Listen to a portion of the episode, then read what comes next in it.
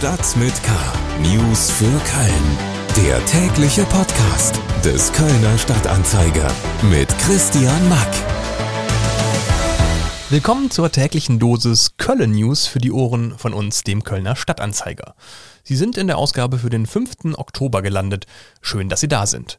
In den kommenden 10 Minuten gibt's kurz und kompakt eingedampft das Wichtigste für Köln zu hören. Dieser Podcast wird produziert mit freundlicher Unterstützung von NetCologne. Seit mittlerweile über 20 Jahren treibt NetCologne den wichtigen Ausbau der Glasfaserinfrastruktur hier in Köln und der Region weiter voran. Vielen Dank an NetCologne.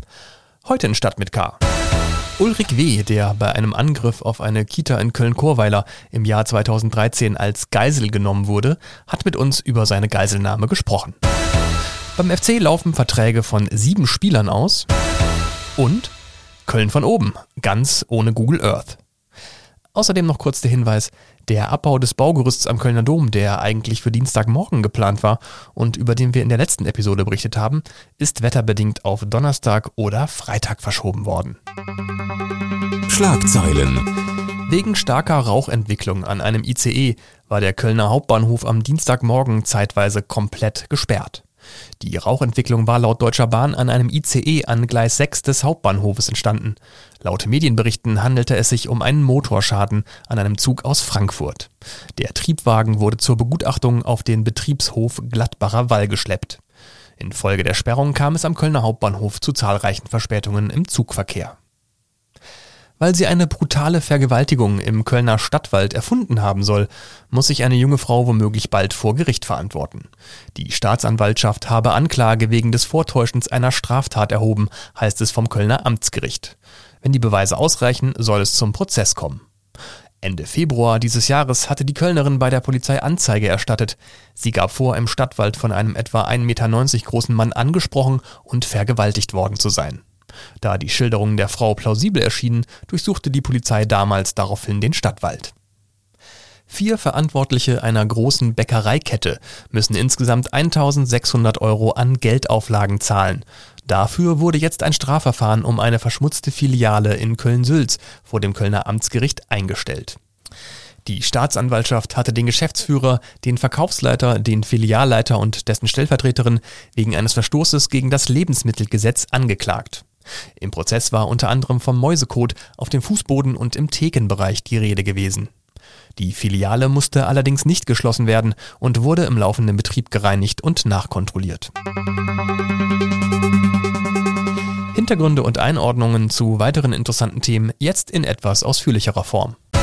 Kriminalität. Wir beim Kölner Stadtanzeiger decken Themen auf, recherchieren gründlich und bleiben an Stories oft auch über Wochen, Monate und manchmal sogar über Jahre dran.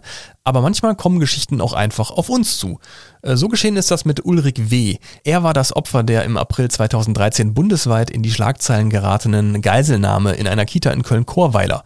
Und ein Artikel im Kölner Stadtanzeiger über das SEK, das Spezialeinsatzkommando der Polizei, hat Ulrich W. dazu gebracht, sich bei uns zu melden und uns seine Geschichte, seine Perspektive als Geisel von damals zu erzählen. Übers Netz zugeschaltet ist mir jetzt Alexander Holicek aus unserer Lokalredaktion. Hallo Alex. Hallo. Bevor wir darüber sprechen, wie Ulrich W. seine zehn Stunden lange Geiselnahme erlebt hat, ähm, erzähl doch mal kurz, wie es Ulrich W. fast acht Jahre nach dieser sicher traumatischen Erlebnissen geht und äh, wie er im Gespräch so auf dich gewirkt hat.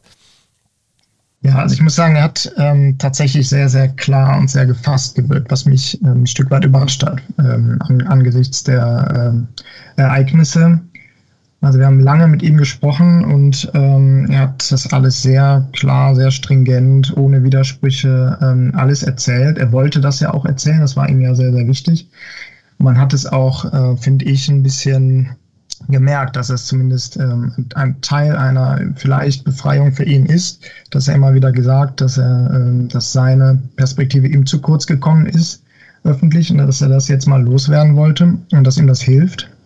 Und er hat tatsächlich im Gespräch, ja, kein einziges Mal ist ihm die Stimme irgendwie versagt oder hat auch nicht angefangen zu weinen äh, oder irgendwie sowas, sondern er war sehr, sehr klar und ähm, gefasst, was mich erstaunt hat. Hm. Allerdings muss man sagen, ähm, es wäre auch äh, umgekehrt sehr erstaunlich gewesen, wenn die Tat eben und die Folgen dieser Tat komplett spurlos an ihm vorbeigegangen wären. So ist es nicht. Er war ja nach der Tat lange in ähm, therapeutischer Betreuung und ähm, ja, also man merkt es noch, man merkt es und er merkt es natürlich auch, aber wahrscheinlich ist er vor allen Dingen froh, dass er noch am Leben ist. Hm. Dann äh, lassen Sie mal auf die inhaltliche Ebene kommen. Ähm, wie hat Ulrich W. denn seine Geiselnahme erlebt? An was erinnert er sich? Was hat er dir erzählt? Ja, also er erinnert sich im Grunde an alles, ähm, was auch sehr erstaunlich ist. Also zehn Stunden hat von Details ähm, berichtet, die, ähm, die vielleicht klein scheinen, aber er tatsächlich als sehr wichtig äh, empfunden hat. Äh, erinnert sich an ähm, tatsächlich fast die komplette Zeit mit einem äh, unterarmgroßen Messer an der Kehle, ähm, zeitweise im, äh, in, in der Hand des Täters, teilweise um seinen Hals gebunden äh, mit einem Kabel aus, äh, des Aktenvernichters. An solche Sachen daran, dass, äh, dass er ähm, tja, sehr, sehr stark Blut auch verlor, dass ihm der ähm, Täter 13 Mal insgesamt mit einer Schere in den Rücken gestochen hat, dass er dann irgendwann nur noch anfing zu schreien äh, und am Ende eben das ähm, SEK, wie du ja sagtest, äh, ihn befreit hat, womöglich in letzter Sekunde oder kurz davor, weil er ja tatsächlich stark ähm, blutete und eben schwer verletzt war. Und ähm, das war ähm, Ulrich W. auch sehr, sehr wichtig zu sagen, dass oder das hervorzuheben, dass äh, ihm das SEK das Leben gerettet hat und dass das aus seiner Sicht ein sehr, sehr äh, wichtiger und guter Einsatz war und dass da sehr viel gut gelaufen ist. Hat sich Ulrich W. denn jemals äh, gefragt, äh, warum ausgerechnet er in diese Situation geraten ist? Kann er sich erklären, was eigentlich dieser Geiselnehmer von ihm wollte?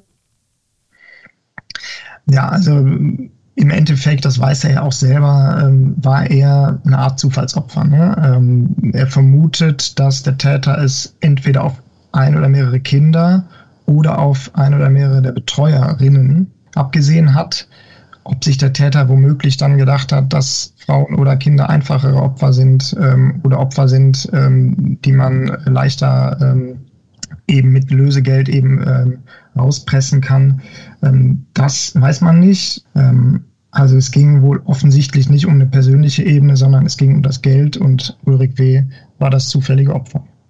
Alexander Holecek aus unserer Lokalredaktion hat zusammen mit seinem Kollegen Tim Stienauer ausführlich mit Ulrike W. gesprochen, der als Kita-Leiter im April 2013 zehn Stunden lang in der Hand eines Geiselnehmers war und von einem Spezialeinsatzkommando der Polizei befreit wurde.